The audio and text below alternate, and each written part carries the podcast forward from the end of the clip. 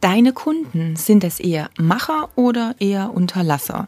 Man könnte auch sagen Unternehmer und Unterlasser und du hörst vielleicht schon so ein bisschen den Unterschied zwischen denen.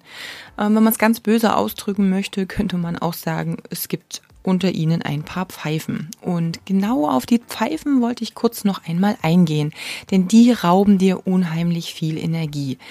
Die sind erkennbar an Sätzen wie also mir konnte bisher ja noch keiner helfen. Keiner hat sich genügend Zeit für mich genommen. Ich konnte aber auch die Aufgaben nicht erledigen, weil ich habe es wieder nicht geschafft, mich gesund zu ernähren, denn ich habe das Training nicht geschafft aufgrund von. Und nein, es geht nicht darum, dass wir alle mal Momente haben, wo etwas nicht so gut funktioniert.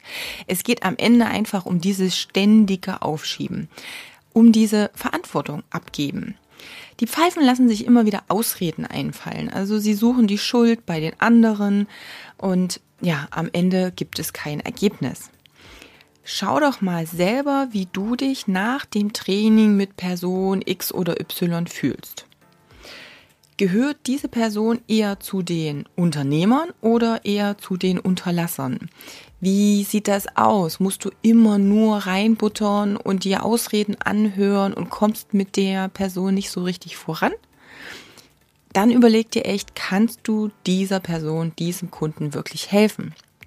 Unternehmer, also diese Action-Taker, die erkennst du ja am Ende daran, dass sie das tun, was du sagst. Nicht soldatenmäßig, ähm, genau nach Plan unbedingt, aber sie suchen eher nach Lösungen, wenn es ein Problem gibt, als nach Ausreden. Also dieses ständige Negativdenken haben diese Unternehmer oder diese Action-Taker einfach nicht. Schau also einfach, mit welchen Kunden umgibst du dich, wem kannst du wirklich helfen Rückschläge und kleine Pannen wird es immer geben und das ist ganz wichtig, dass wir da für den Kunden da sind. Schließlich sind wir der Motivator, das ist ganz klar. Aber wenn jemand zu dir kommt und sagt, also ich war schon bei fünf anderen Trainern und die sind ja alle irgendwie nicht so dolle, die konnten mir alle nicht helfen, dann sollten deine Alarmglocken angehen und du sollst denken, na, ob das unbedingt immer an dem Trainer liegt, ist dann die Frage. Wenn sich das Ganze wiederholt, ist es vielleicht der Kunde, der da einen großen Anteil mit hat. Und dann überleg dir, ob du dich in die Höhle des Löwen begeben möchtest und wirklich mit so jemandem zusammenarbeiten willst.